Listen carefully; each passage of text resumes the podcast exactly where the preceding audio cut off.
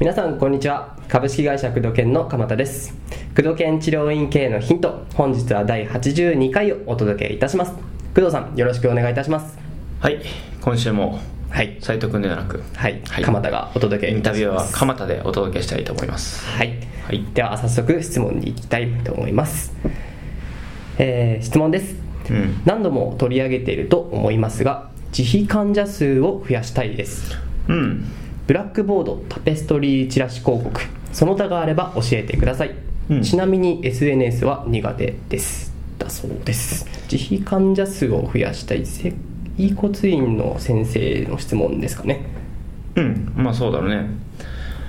自費を増やせば SNS が苦手？SNS が苦手と言っておりますね、あんまり SNS での集客ってあんまうちは推奨してないからうん。いいと思うんだけどまあえ Facebook とかね最近流行ってきたから、まあ、できなくはないけど、うん、SNS インターネットのことかな？今インターネットなかったよね。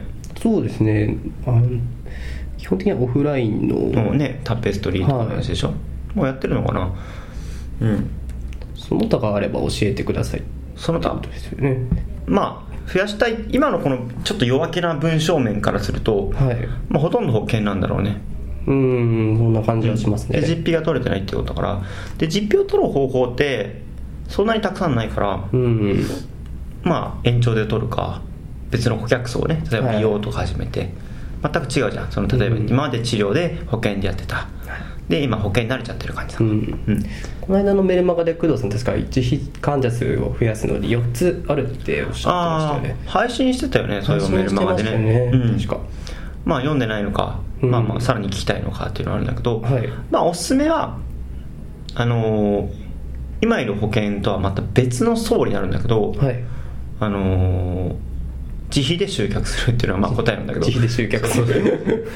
保険で集客して自費払ってっても払ってくれるわけないし、うん。そもそも保険で来てる人に実費の施術は受けてもらえないわけだよ、うん。だって保険ってさすごくね値段が安い。わけでしょ、ね。ワンコインとかねそれ以下なわけでその人たちに実費でね1時間5000円とか6000円とかお願いしますって絶対成り立たないわけだよね、うん。だから違う層なんだよね。もうここ大事で保険と自費は違う層、う。ん。だから保険の患者さんに実費をね、えー請求するのは難しいと思った方がいいですね、うん。するんだったら例えば美容とか違う形で、えーこういう美容のがあるんだけどやりませんかってことでこっちは保険使えないんで、えー例えばどうせだったらダイエットとかねそういうのそうだよね、まあ保険の整骨院とかって昔流行った耳つぼダイエットとかねやっぱりあれ利益がいいよね。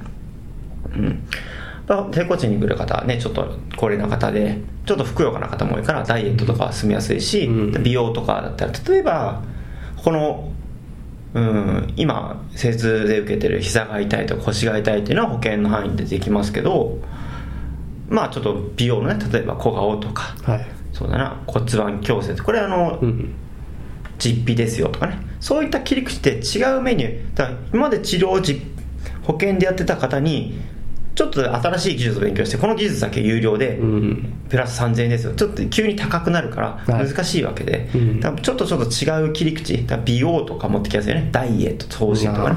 そうですね。ん。そういう新しい風を入れて、うん。そこで保険の患者さんに、えーまあ、課金する。もしくは延長マッサージとかね、うん。新えー針は実費ですよとか、うん、別の整体10分でこういう施術入れるとあのー1000円です。まあでもこれって延長だからちょっとしかやっぱできないよね、うん。がっつりこうねしっかりと自費の枠を獲得するってことはできないから、うん。まあ最初から実費で、えー例えば1時間5000円ですよとか、うん。30分5000円ですよという枠で集客するっていう発想が重要なんだよね。うんそうすると初めて来るところからはだってそういうものに同意してるから電話してくるでしょ？そうですよね。お願いしますって、うん。そういうホームページを作る。そういうチラシを作る。そういうブラックボードを作る、うん。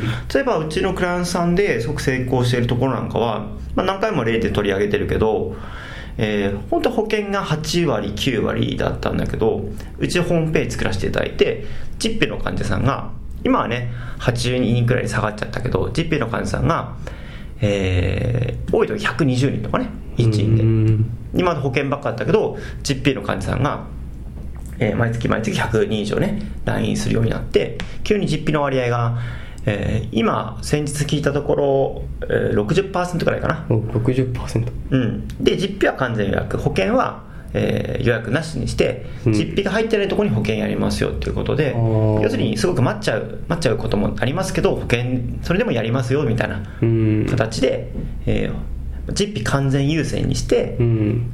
えーやってすごく売り上げを伸ばしたところはありますしまあ、コンサル入って保険メインだったんだけどもあの移転と同時にもう全部実費に切り替えるっていうことで、うん。まあ、だから保険しかやったことない先生だったんだけどすごくあこれ別の整骨院の話？ね、はい。うん、保険メインで保険しかやったことなかったんだけど思い切ってもう保険はこの先厳しいから実費に切り替えるということで、うん。あのまあ、移転をきっかけに全部実費にした先生もいるけど、はい。最初はやっぱドキドキだよね。今まで保険でしか施術したことない。じゃあ保険の施術をね大幅に変えたかっていうとそうじゃなくてやっぱり保険の施術を、まあ、ちょっと時間も長くして、うん。しっかりともうちょっと効果出るように自分もそれは勉強したけど、まあ、基本的には同じような施術だよね、うん。プラスまあもちろんちょっと勉強していろいろ付け加えたり時間を伸ばしたりいろいろしながらで移転と同時に全部実費に切り替えて、えー今は90、ね、交通事故以外は全部実費でやってらっしゃる先生もいるし意外と保険でやってる人っていうのは実費に取ることに対して自分がすごく抵抗感があるんで、うんよく言われますよねそれは、うん、だから自分のこの心理的ハードルがそれを避けてるだけで、うん。なんか例えば今までねえー保険で請求してきたんだけどいきなり5000円患者さんからもらうちょっと悪い気がするとか、うん。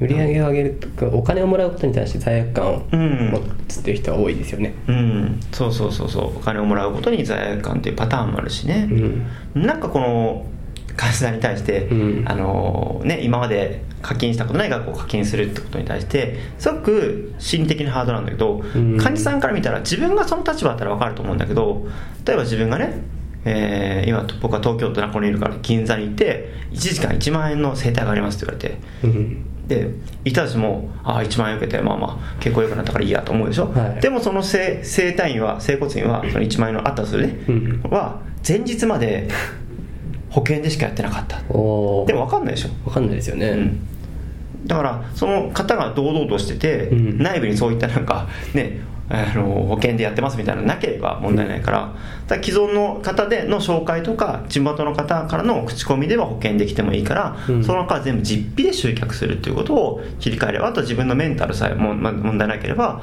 だってねうん。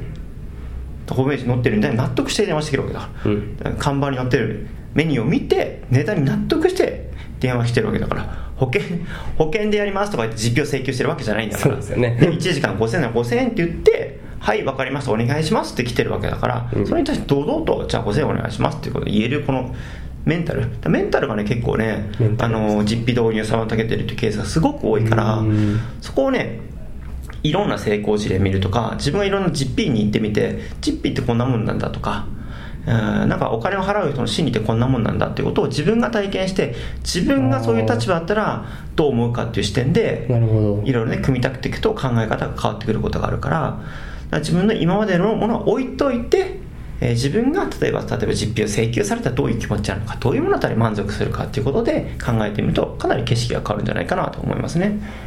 うんこんなところでどうかな？はいありがとうございます。